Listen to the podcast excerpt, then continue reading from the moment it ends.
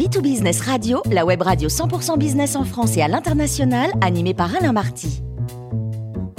Bonjour à toutes et à tous, bienvenue à bord de B2Business Radio. Vous êtes 49 000 dirigeants d'entreprise abonnés à nos podcasts et on vous remercie d'être toujours plus nombreux à nous écouter chaque semaine. Aujourd'hui, j'ai le grand plaisir d'accueillir Bruno Thévenin, dirigeant associé de Osiris Conseil, pionnier du coaching en France et ancien dirigeant de PepsiCo France, trois fois numéro un Great Place Work France. Bonjour Bruno. Bonjour Alain. Alors selon une étude récente, actuellement, seuls 5% des directeurs généraux dans le monde sont des femmes. Ce n'est guère plus équilibré aux États-Unis, où seuls 6% des entreprises de l'indice Standard Poor's sont dirigées par des femmes.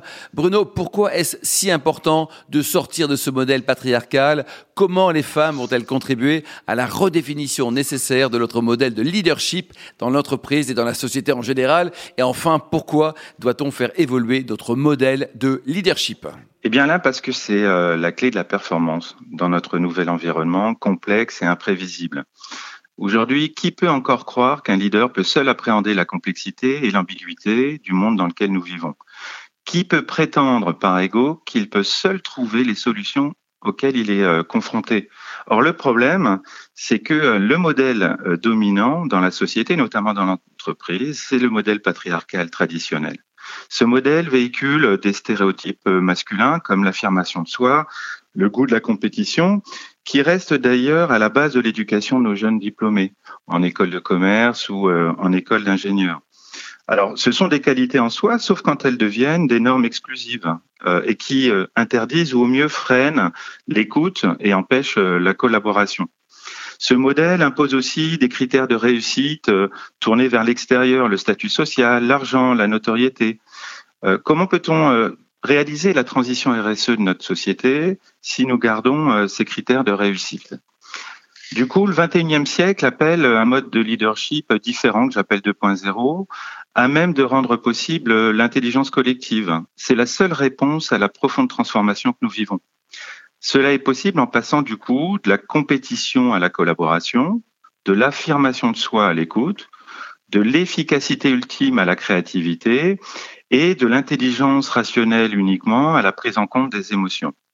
Bref, notre style de leadership doit s'adapter aux mutations du monde, mais aussi refléter la réalité et la diversité de la société. On parle beaucoup d'intelligence collective, mais finalement, euh, peu d'entreprises euh, le mettent en situation. Et pour le mettre en œuvre, il faut s'assurer de promouvoir la diversité, qui en est le socle. Alors Bruno, en quoi les femmes ont-elles un rôle crucial dans la redéfinition nécessaire de notre modèle de leadership bah D'abord, la dimension homme-femme est une dimension euh, cruciale de la diversité de notre société, même si c'est pas la seule. Hein. On pourrait parler de la diversité culturelle, de la diversité cognitive, qui sont de diversité invisible et très importantes. Et d'ailleurs, on constate que euh, chez les moins de 30 ans aujourd'hui, les points communs entre hommes et femmes sont plus nombreux que les différences. Les jeunes générations ont des définitions plus souples de la masculinité et de la féminité et valorisent la, la mixité des équipes. Pour autant, basé sur l'expérience, le leadership au féminin met plus en valeur euh, la sollicitude, la recherche du consensus, la connexion aux émotions, la créativité ou encore la collaboration. Par conséquent, les femmes peuvent directement contribuer à un nouveau leadership, tout simplement en étant de plus en plus nombreuses dans des postes à leadership, installant un style tourné vers l'écoute, la collaboration et la diversité, qui sont des composantes clés nécessaires à l'émergence de l'intelligence collective. Plus nous aurons de femmes au pouvoir, plus nous dépasserons le modèle patriarcal encore dominant. Donc ça veut dire, Bruno, que tout repose sur les femmes? Beaucoup, mais naturellement pas tout. Et d'ailleurs, chez Osiris Conseil, euh, quand on parle d'intelligence de soi, on affirme, et c'est un principe jungien, que la diversité extérieure se trouve aussi en chacun de nous. Ça veut dire quoi? Ça veut dire qu'il est bon de rappeler que euh, chaque homme a aussi une part féminine en lui. Et les hommes, de façon systémique, euh, peuvent, doivent s'autoriser de révéler leur part féminine en sortant de leur image de réussite sociale, d'ego, mais en accueillant leur sensibilité, en changeant aussi les de réussite l'argent, le statut, la notoriété, pour l'éducation, la transmission, la responsabilité sociétale. Des avancées sont réelles aujourd'hui, on l'a vu avec les congés parentaux, le télétravail et plus globalement la redéfinition de ce qu'est la réussite euh, dans le cadre de, de la société.